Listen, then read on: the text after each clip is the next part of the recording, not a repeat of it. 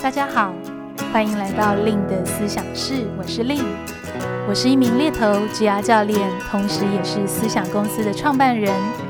思想团队致力于提供最专业的猎才服务与求职职涯课程。在思想室中，我会和大家来分享我的猎头经验、求职与职涯议题，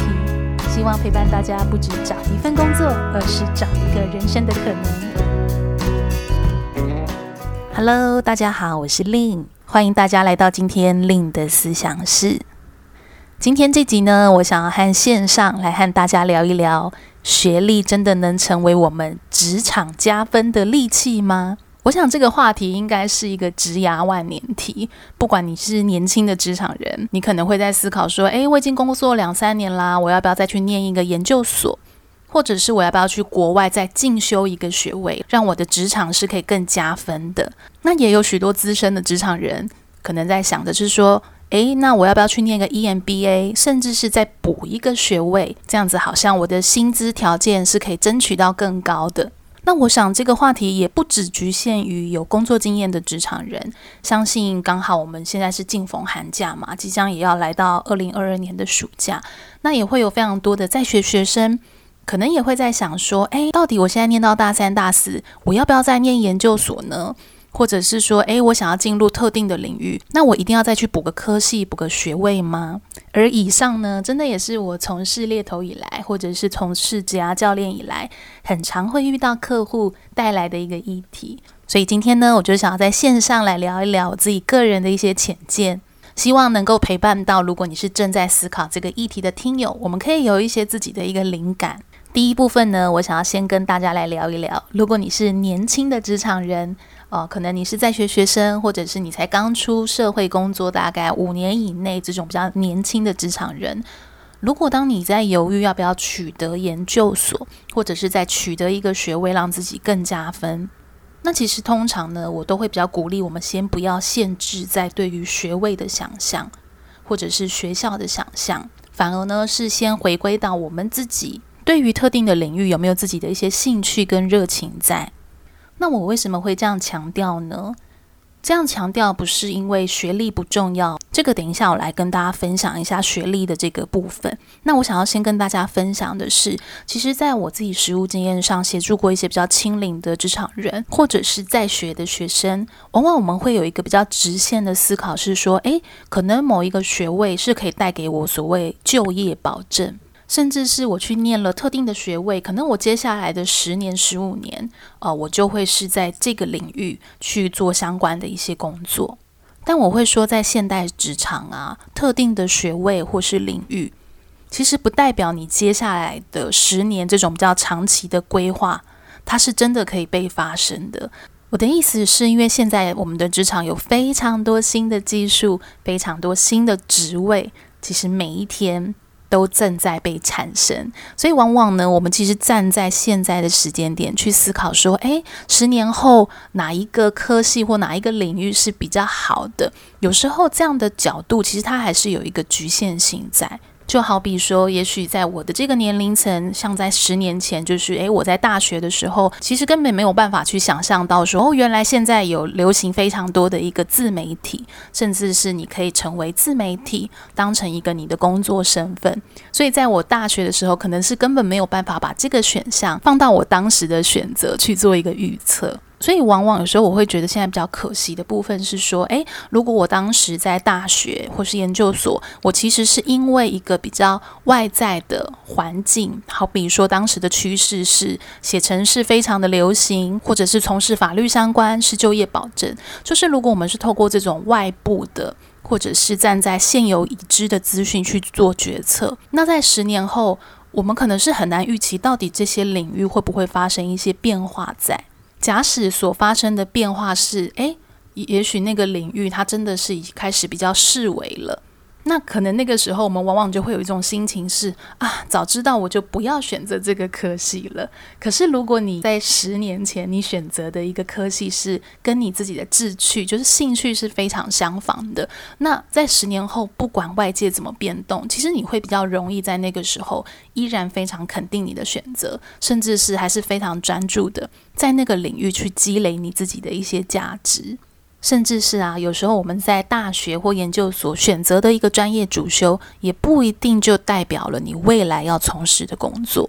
这个跟我们其实对于过往职场的想象，我觉得是差异非常大的。其实像最近我也在看一些近五年的研究，一些国外的一些研究，他们就有去追踪这些大学毕业生。他们实际从事的工作跟他们大学所学到底是不是正相关的程度很高？结果我记得那个研究就很惊讶的发现，好像大概约略二十五到三十 percent 的呃毕业生，他们这个调查是在美国，就是诶二十七 percent 的大学毕业生才在从事跟他们过去大学学习专业相关的工作，所以大家可以去好奇说，诶，那另外七十 percent 的人到底到哪里去了？所以，像我自己在猎头，我实务上的观察，真的也发现到有非常多的职场人，他们在他们的领域非常的成功，非常有热忱，但他们跟他们过去的所学也真的非常不一样。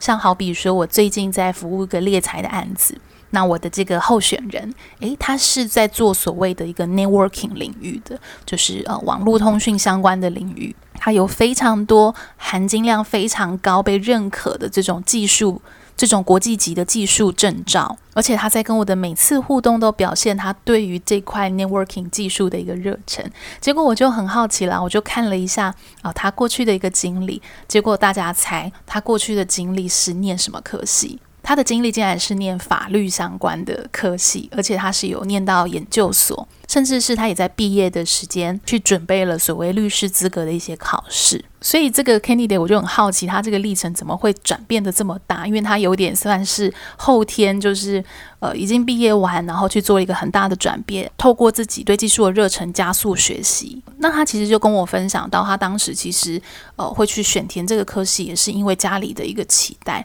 因为家里认为，诶，这可能是某一种就业保证，或是收入保证。甚至是社会地位其实是还蛮不错的，但他真的就有发现，他在这条道路的学习上，很明显的可以感觉到自己的志趣真的不在这边，所以他也花了一些时间跟家里去做沟通，这个时间真的是用年来起算的，一直到最后呢，花了大概有五六年的时间，最后沟通成功，非常勇敢的选择到了一个呃他很有兴趣的领域，从头去开始。所以我觉得这个逻辑其实跟刚刚我跟大家分享的蛮相仿的。如果我们是站在现在的已知，好比说我现在看某个工作，呃，收入会非常好，或者是它是某一个就业保证，但是这个都不一定能够代表，那是不是可能十年后、十五年后这些职业依然是像我们现在想象的这种呃外在的这个含金量是这么高的？所以我想，其实有个比较自然的过程是，先回归到我们对于哪一个领域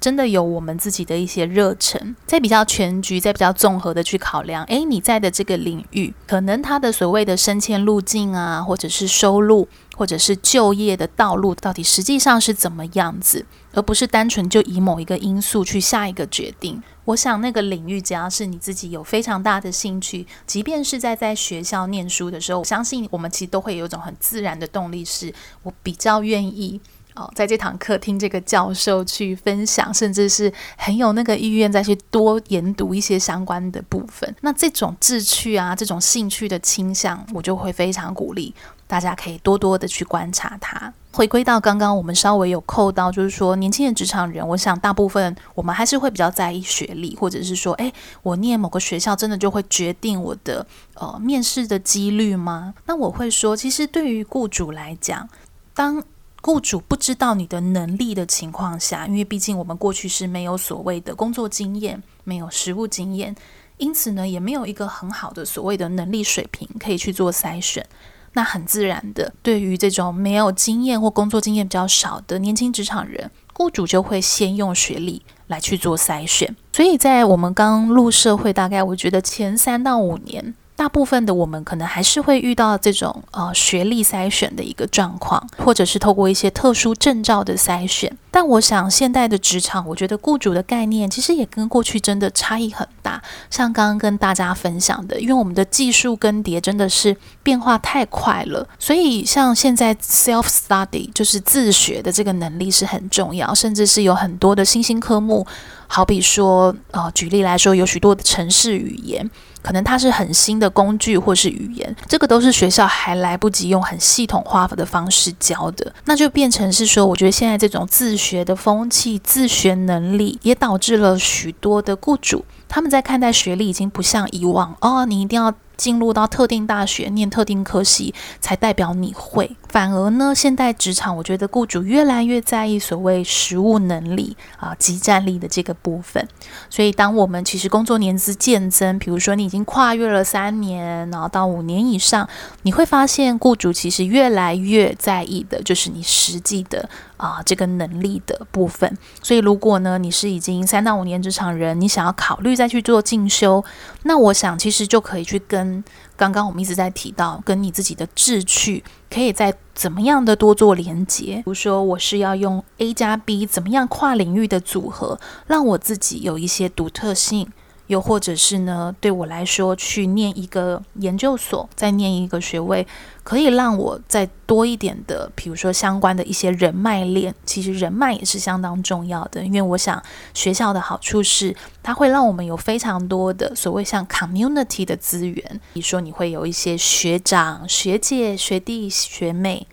那这个人脉其实在职场就会非常的重要咯。所以有时候我们在选择一些学校其实不是那么看到表层是去选择啊我要去念什么科系去念哪个学校而是会有一些底层的部分是可能我们也要去想这个学校的一个风气这个学校文化跟它的人脉它这些隐性的资源可以带给我的是什么那综合这种全局观来看是不是真的可以对我自己的一个职涯不管是在内在外在都是可以更加分的。所以当我们可以用这样子的一个角度比较全面的去想就比较不会容易受限在表层。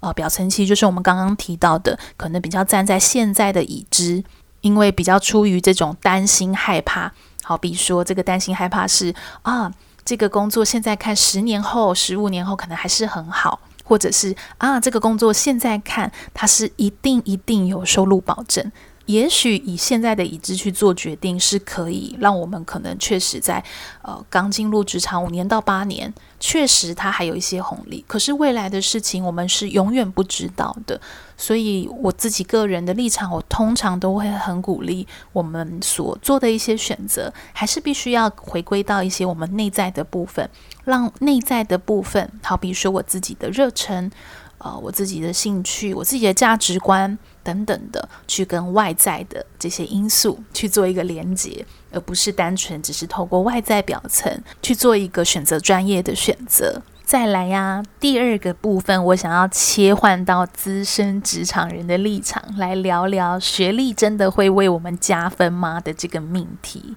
其实像我自己合作非常多的资深职场人，呃，往往我们会还蛮容易遇到在所谓“职涯天花板”的时候去思考我要不要再去补一个学历或者是透过学历来取得更好的薪资筹码。关于职涯天花板我们刚好应该也是在最近有做到相关的一些技术。那所以回归到如果资深职场人啊我们现在正在面临到这个部分我通常也会先鼓励我们可以去思考是在你现在的公司不进修的情况下你能不能够去往上爬甚至是在不进修的情况下你在这个领域可不可以往上爬？其实这样的思考是非常现实的。我指的现实是，呃，学历它虽然我们刚刚有提到，在现代的雇主诶，可能对于学历的这个期待已经有一些松绑了。就是学历不一定就直接等于所谓即战力哦，很好的这种就业能力。然而呢，我想在某一些特定领域，比如说在那种进入门槛比较高的特定领域，学历可能还是非常重要的一个条件。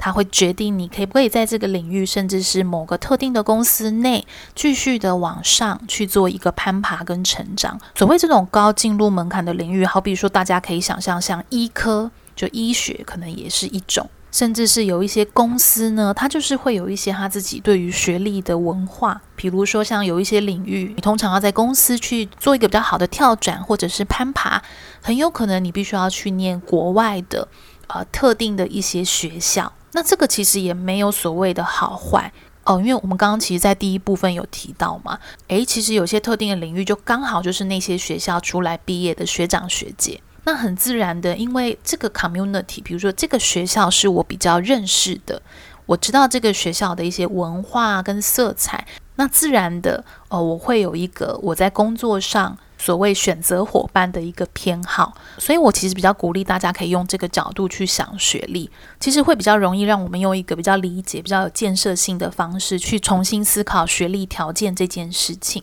所以，资深的职场人呢，我们可以先去衡量，不进修的情况下呢，我在现有的公司、现有的领域，可不可以继续去做往上攀爬？先去判断一下，我们现在在职场遇到天花板。真的是因为我们学历不够漂亮吗？我觉得这个因素是我们可以先去做厘清的。那第二个，我们往往比较容易遇到天花板，就是诶，遇到了一个呃，在公司可能叫升迁的瓶颈，或者是你在能力学习上好像已经到了一个顶点这种天花板的感觉。那我觉得也要去思考另外一个部分是，还是说我们是因为能力不足遇到了天花板？这个部分其实要非常的小心，呃，其实为什么我会说非常的小心呢？有时候啊，我们在外界环境中遇到了不管叫做天花板，或者是遇到了看似没办法前进，甚至是挫折的情况下，其实我们会比较容易从外界的角度去分析、去思考。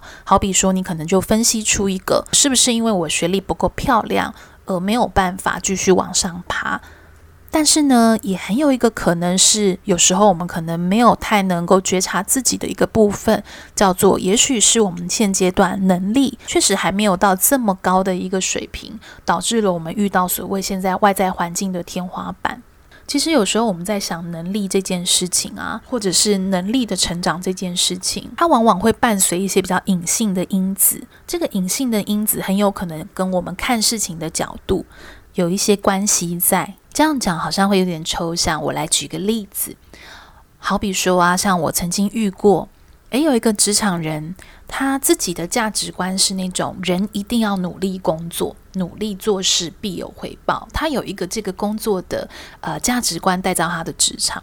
那他在一开始进入职场的时候，其实这样子的一个价值观，反而是一个让他被欣赏、被老板重用，甚至是为团队带来一个很好的榜样、一个执行力。所以他也非常的引以为傲，他自己的这个成功模式跟经验。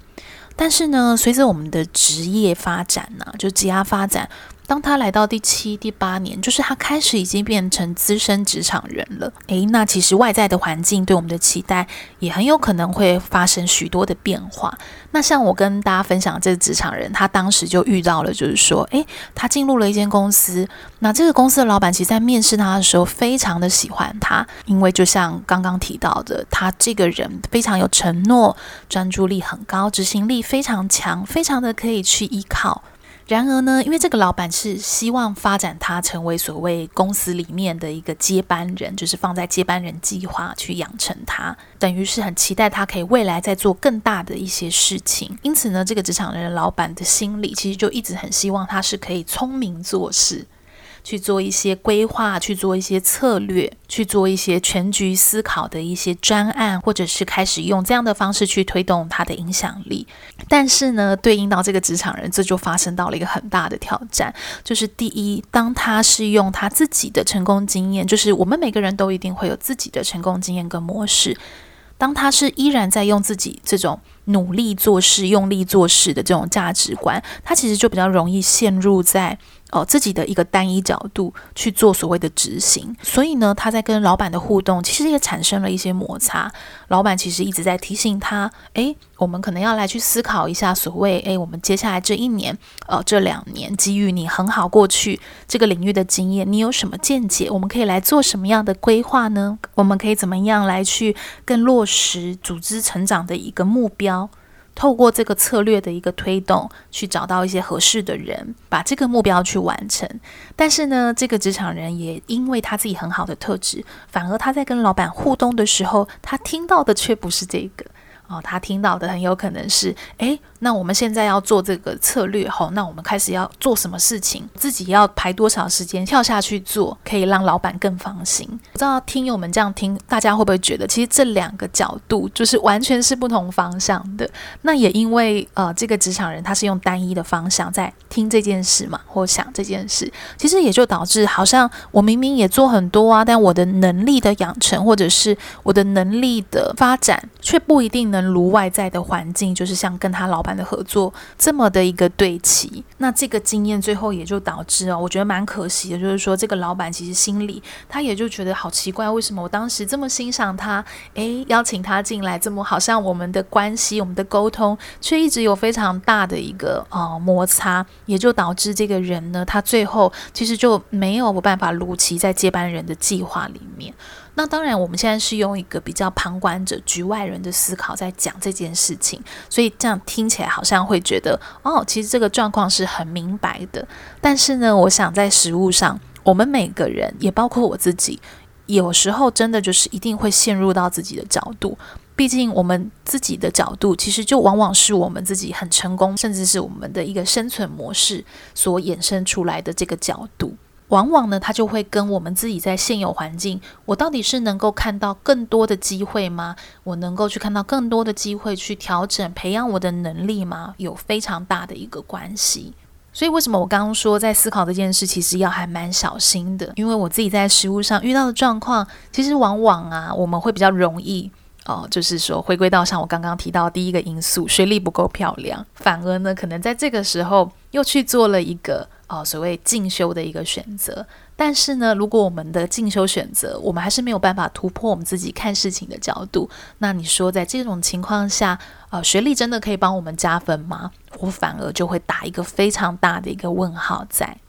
所以总结来说呢，在这个第二部分，其实我会想要跟资深职场人分享的是，在决定进修前呢，我们先衡量看看。到底呢，我们现在是学历不够漂亮，还是能力不够？假使是能力不够的状况下，有没有可能是先透过我们自己很有意识的调整，或者是取得某些特定的专案？呃，又或者是好比你是因为英文能力不够？那有没有可能是我们应该反而可以先补充我们的英文能力，去做一个职场增值的一个动作？那如果真的是遇到学历不够漂亮的状况下呢？那确实我们可能就真的要来审慎的考虑我们接下来的学习计划，如何的能够去针对特定有目标的学位去做一个取得。那这样就会比较帮助我们在面对这个命题有一个比较全局的思考，比较能够去衡量自己现在的一个状态，去下一个。谨慎，而且会影响你深远的一个决定。好啦，我想今天我们的时间也差不多了。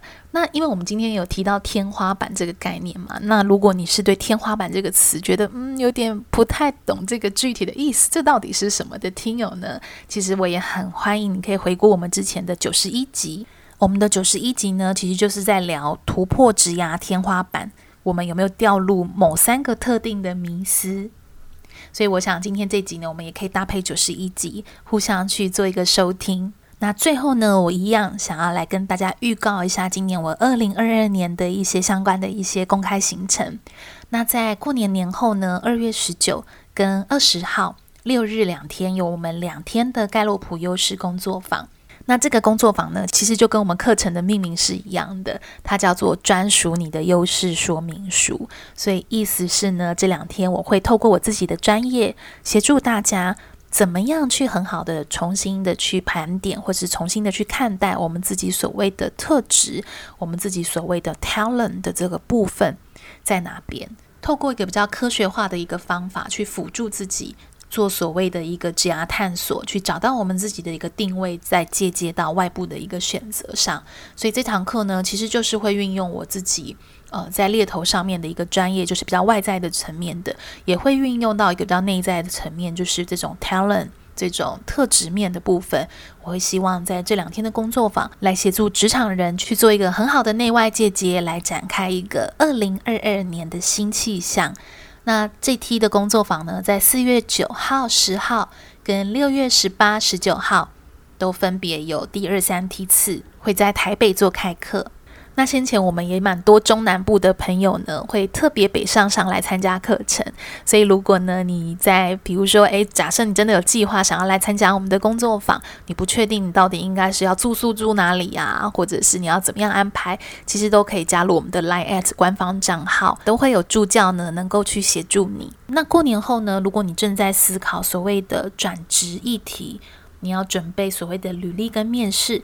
那也可以参考我的线上课程，这是我跟好好共同合作的课程，叫做《资深猎头的履历面试全攻略》，或是参考我的书籍《但愿你因工作而闪亮。这里面呢，都帮助大家整理了非常多我自己作为猎头协助职场人的一些实务上的求职经验，希望可以透过这样的方式呢，可以给正在面临这个主题的听友一些协助。那如果你觉得今天的这集 Podcast 呢，能够对你有一些帮助，那就太好了。那也很欢迎你可以帮我们填写 Podcast 收听回馈的问卷，一样呢，我们都放在 Podcast 这集的这个音档下方。那最后离开前也别忘了可以追踪我的 Facebook、IG、部落格，搜寻猎头的日常就可以找到我喽。那另的思想师呢，也有在 YouTube 频道做上架，别忘了也可以订阅，开启小铃铛，就不会错过我们最新的集数。那我们即将就要进入到过年了，也预祝各位可以在过年的时间好好休息，心身平安，新年快乐喽！我们下集见，拜拜。